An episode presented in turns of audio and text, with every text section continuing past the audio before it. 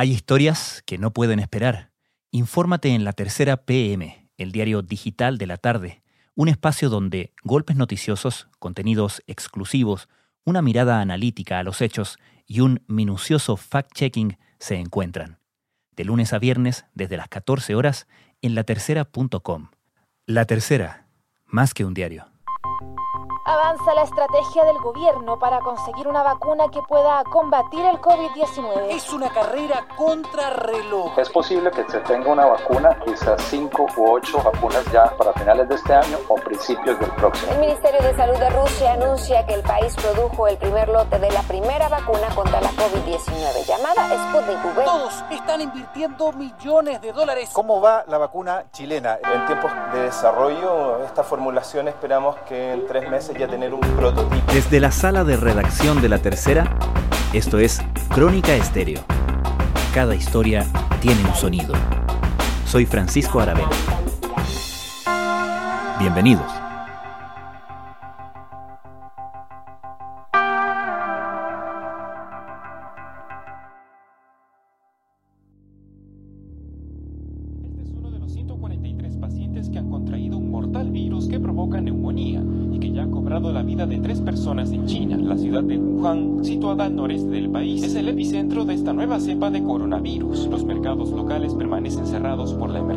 Según científicos, sus características son similares al síndrome respiratorio agudo severo, SARS, que mató a 650 en 2002 y en 2003. Recién en enero, el mundo apenas sabía de la existencia de un nuevo coronavirus. La enfermedad que causa aún no tenía un nombre y la magnitud de la crisis que gatillaría en todo el planeta era muy difícil de imaginar. Pero ya en ese momento, después de que un equipo de científicos chinos compartiera la información genética del virus, grupos de investigación en todo el mundo enfocaron sus esfuerzos en desarrollar una vacuna. Ocho meses y miles de millones de dólares después, en un avance en tiempo récord, un puñado de prototipos de vacuna ya han iniciado sus pruebas clínicas, es decir, en humanos. En Chile, un equipo de investigadores también se empeñó en la misma tarea. Ahora, el equipo del doctor Alexis Calergis, director del Instituto Milenio de Inmunología e Inmunoterapia, exhibe avances concretos y contempla el inicio de pruebas clínicas para el próximo año. El desarrollo de ese trabajo ofrece pistas sobre cómo se hace ciencia en Chile y cómo la investigación científica ha sido impactada de manera permanente en todo el mundo por el COVID-19. ¿Qué características particulares tiene el enfoque de este grupo? ¿Qué lógica tiene que científicos chilenos trabajen en una vacuna en la que cerca de 160 laboratorios en todo el mundo están trabajando contra reloj y con una enorme movilización de recursos? ¿Cómo y por qué comenzaron esta investigación en Chile?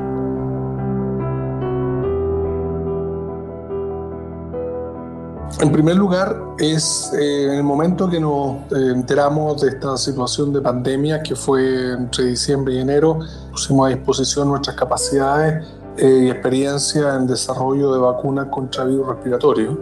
Y empezamos un trabajo de diseño, formulación y ya estamos en etapas preclínicas con algunos de, los, de las formulaciones, de los prototipos que estamos creando. Y pensamos que es importante hacerlo por por lo menos tres razones. Alexis Calergis es director del Instituto Milenio de Inmunología e Inmunoterapia. Es creador de una vacuna contra el virus respiratorio sincicial que actualmente está en pruebas clínicas. La primera razón es que no sabemos si alguna de estas muchas iniciativas que tú mencionabas finalmente van a llegar a puerto. Es bastante normal que los desarrollos de vacunas, muchos se vayan cayendo en el proceso. En el segundo caso, tiene que ver con el hecho de que puede que haya una vacuna y el acceso a esa vacuna sea difícil por distintas razones comerciales, de manufactura, etcétera. Es posible, como van las cosas, que se tenga una vacuna, quizás cinco u ocho vacunas ya confirmadas para finales de este año o principios del próximo. Luego ya viene lo que es eh, la aprobación, la producción y la distribución, que va a estar determinado por el número de dosis que se van a necesitar, por la capacidad de producción de las empresas. Se, se calcula que más o menos se van a tener unas 2 mil millones de dosis listas para finales del 2021 y luego ya depende de cómo se distribuyen estas vacunas cuando llegan a las poblaciones más necesitadas y en las diferentes ubicaciones geográficas. Y en tercer lugar, porque creemos que es importante hacer una vacuna teniendo en consideración las particularidades de nuestra población, es decir, teniendo en cuenta las posibles diferencias que pudiesen haber en los virus que circulan. Entonces, es bueno tener montada la capacidad en Chile de manera de poder rápidamente incorporar, por ejemplo, modificaciones a la vacuna. Y no sé si, si podemos describir cuál es la aproximación, el enfoque de esta vacuna en comparación con por lo menos las que más conocemos que se están haciendo afuera. Hay cuatro formulaciones que van bien avanzadas. Eh, una vacuna en base a virus inactivado, vacuna en base a RNA, vacuna en base a virus recombinante y también vacuna en base a subunidades. Podríamos decir que son las más avanzadas.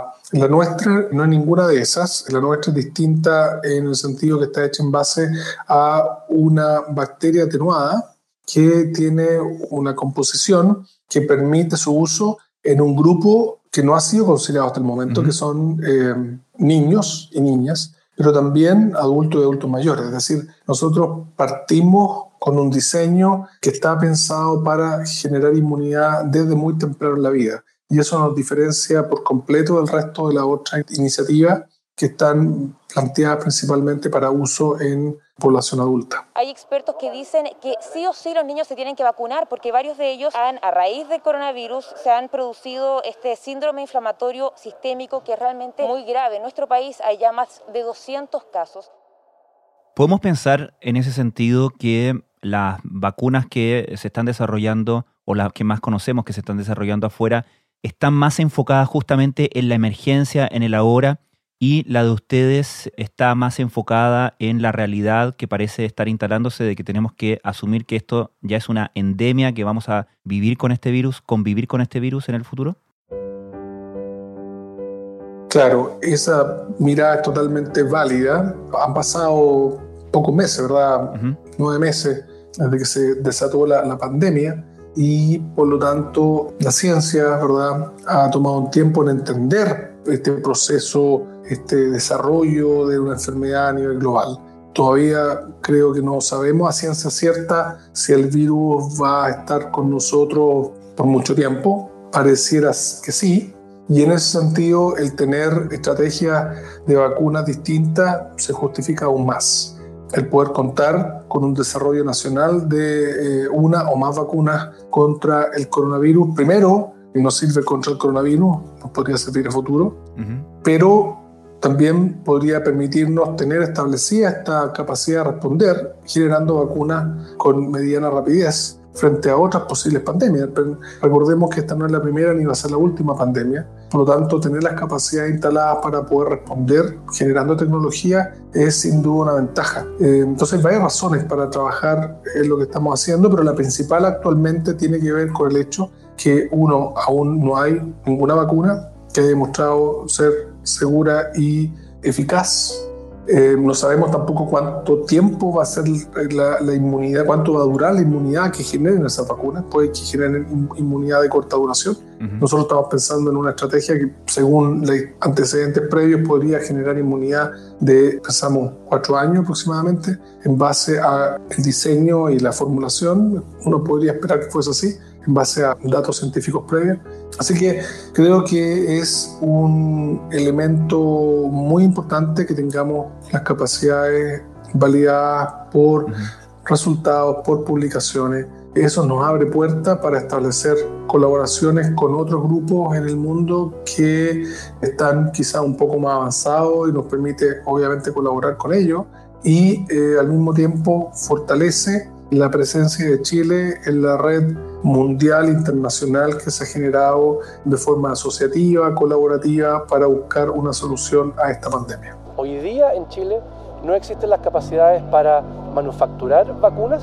Es algo que está en México, Brasil y Argentina, en América Latina. Sin embargo, nosotros en un futuro sí podríamos pensar en establecer alguna capacidad de manufactura, no necesariamente de todo el proceso, pero sí de alguna de las etapas.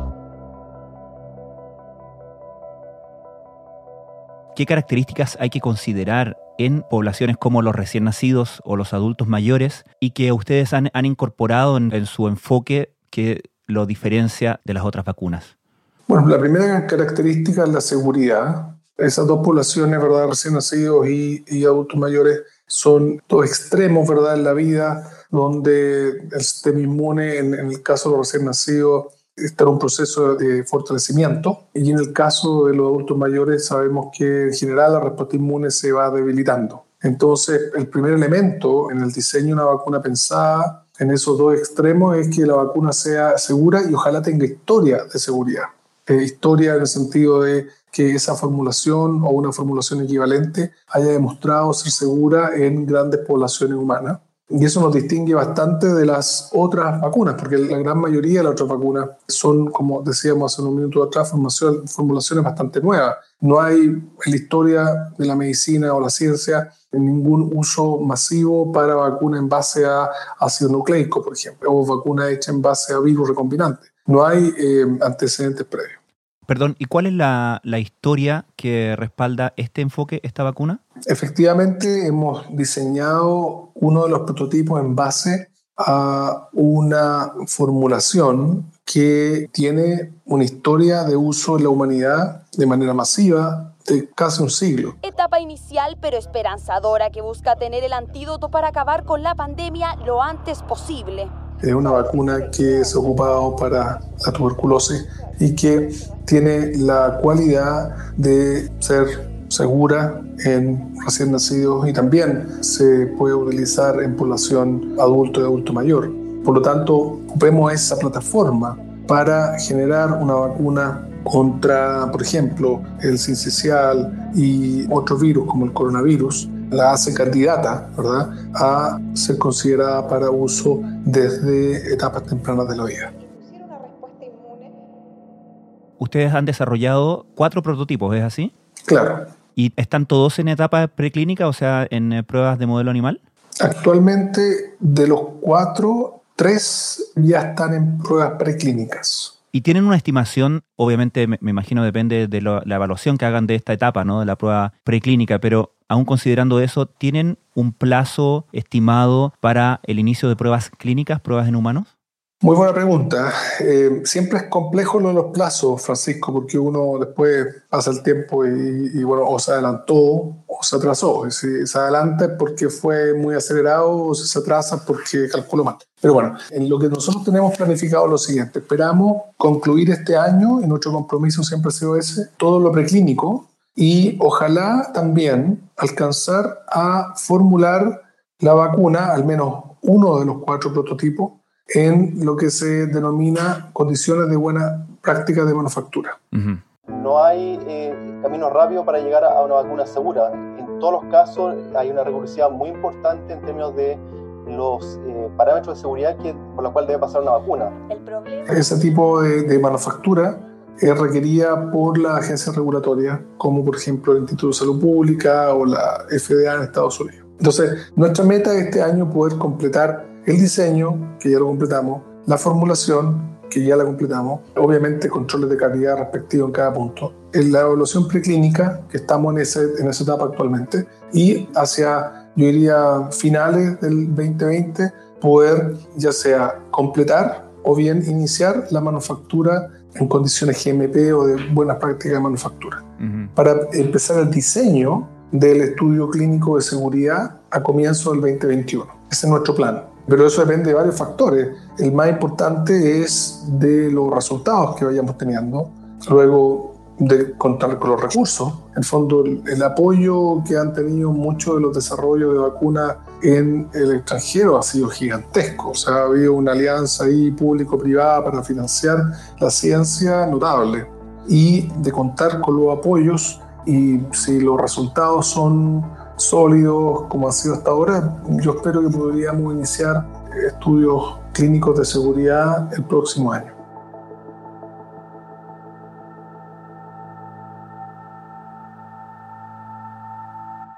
Vamos al tema del financiamiento. Hasta el momento, ¿con qué fondos han trabajado ustedes y qué tan esperable o previsible sea que en una etapa definitivamente mucho más cara como es el ensayo, los ensayos clínicos, ¿cierto?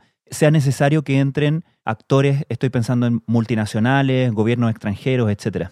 Bueno, estamos permanentemente en la búsqueda de recursos. Eso es una labor permanente que tenemos los científicos y científicas. La ciencia requiere financiamiento. Chile debe retomar la lógica de financiamiento para incrementar la capacidad fermentativa a nivel nacional. Eso va a permitir directamente que nos pongamos en línea de poder producir vacunas y que los mercados internacionales, los países desarrollados puedan ver a Chile como un potencial elaborador y fabricador de vacunas. Es importante destacar la naturaleza competitiva de estos financiamientos, no son fáciles de conseguir. Y actualmente tenemos apoyo de la Fundación COPEQC, que es una fundación sin fines de lucro, que eh, financia eh, proyectos científicos y, con el apoyo de la Fundación COPECUC hemos podido avanzar al ritmo que mencionaba. También contamos con apoyo del Instituto Milenio en Inmunología y Inmunoterapia y estamos buscando otras fuentes de apoyo a nivel nacional como internacional y es un proceso en el que dedicamos mucho tiempo. Hablabas hace unos minutos, Alexis, de esta enorme red que se ha formado mundialmente, ¿no? Independientemente de que obviamente cada uno de los actores de esta red tiene diferentes incentivos y diferentes retribuciones, ¿no? Pero sin duda que hemos visto una experiencia inédita que ha hecho que el desarrollo científico, particularmente en torno a una búsqueda de vacunas, sea bastante eh, inédito, se, se haya desarrollado en tiempo récord. ¿Crees tú que ese sistema quede como capacidad instalada ya a nivel global para hacer frente a los nuevos desafíos que enfrentemos? Por supuesto, Francisco. Yo creo que la comunidad científica ha aprendido muchas cosas de esta pandemia. Actualmente hay 119 proyectos alrededor de todo el mundo que buscan conseguir la vacuna contra el coronavirus. En China, la compañía CanSino Biology. Eh, no solamente de microbiología, la inmunología y temas más específicos sino que también hemos aprendido que definitivamente el trabajo individual en ciencia, como era históricamente, ¿verdad? Como el modelo a seguir, obviamente tuvo la valoración que uno tiene por el trabajo individual científico sin duda importante. Lo que tenemos que fortalecer son los trabajos científicos asociativos. Esta pandemia, que es un problema terrible que ha afectado a la humanidad, hace 100 años que no ocurría algo equivalente, la hemos enfrentado de manera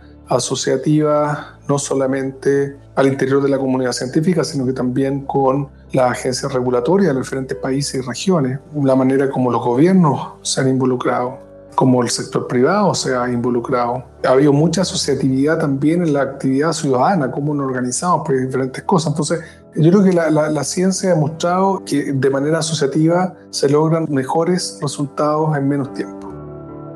En Chile, por ejemplo, hemos implementado un consorcio de mm, investigadores e investigadoras que trabajan en diferentes universidades, ya son 11 universidades de Chile, que esperamos que establecido de manera indefinida para obviamente trabajar juntos en abordar este problema de la pandemia desde el punto de vista de las vacunas y las terapias. Pero preparados para futuras crisis sanitarias. Y ese consorcio lo, estamos formalizando por medio de un convenio de asociación que busca favorecer las colaboraciones científicas básicas y científicas clínicas al interior de eh, universidades y centros de investigación con interés en tomar resultados científicos y empujarlo a un una nueva tecnología que esté disponible para la sociedad. Científicos chilenos crearon un test de detección del coronavirus de bajo coste y no patentaron la técnica para que cualquier país del mundo que tenga problemas en efectuar testeos pueda usarlo y fortalecer su rastreo de casos de COVID-19. Se trata de una variedad de examen low cost.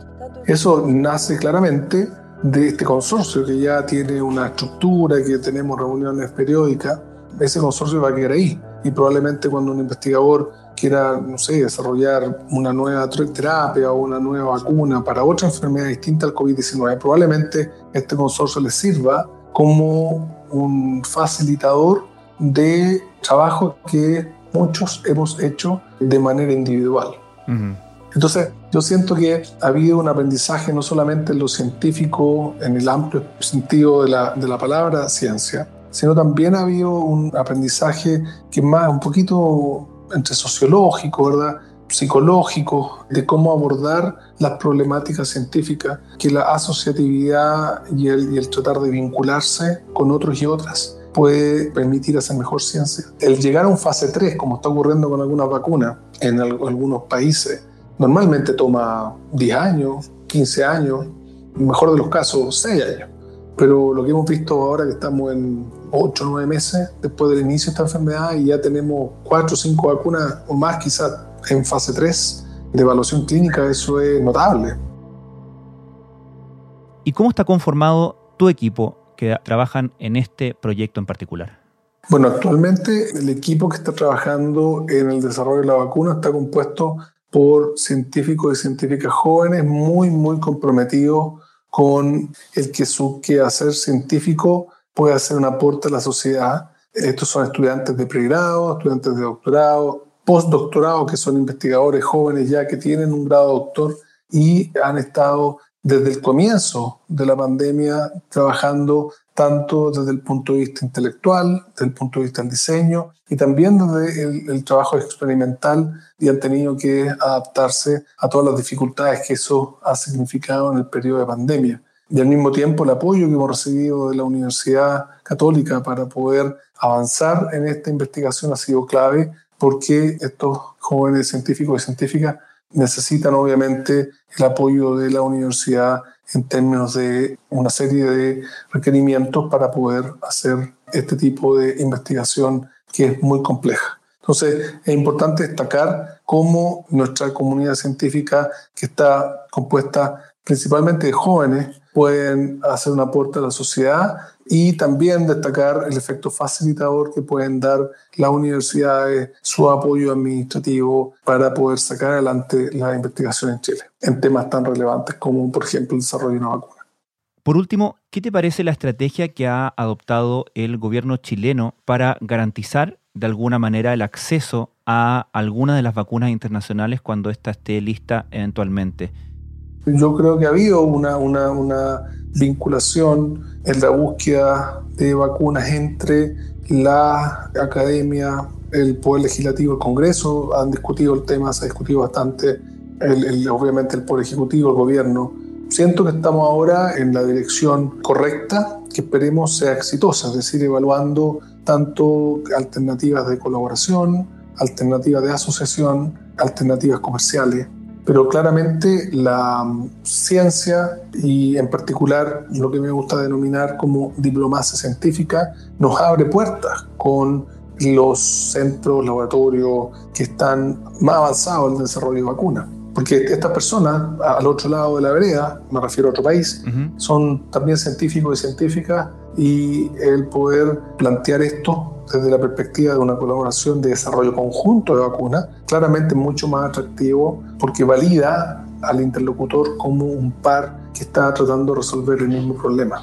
Entonces, en ese sentido, Francisco, creo que la, la comunidad científica ha aportado a este problema de conseguir una vacuna y ojalá que no sea una, sino que varias, y vemos que ya hay varios estudios clínicos que se están proyectando y ojalá que todos salgan bien, de manera que tengamos opciones. Pero al final del día, quien toma la decisión de qué vacuna se ocupa es la población nacional, es la autoridad sanitaria, sanitaria que eh, corresponde a el Ministerio de Salud. El conocimiento y la expertise como para poder desarrollar una formulación contra este virus emergente y poder dar también una propuesta tanto a nivel país como también aportar a la comunidad a nivel internacional. Alexis Calergis, muchísimas gracias. Gracias, Francisco.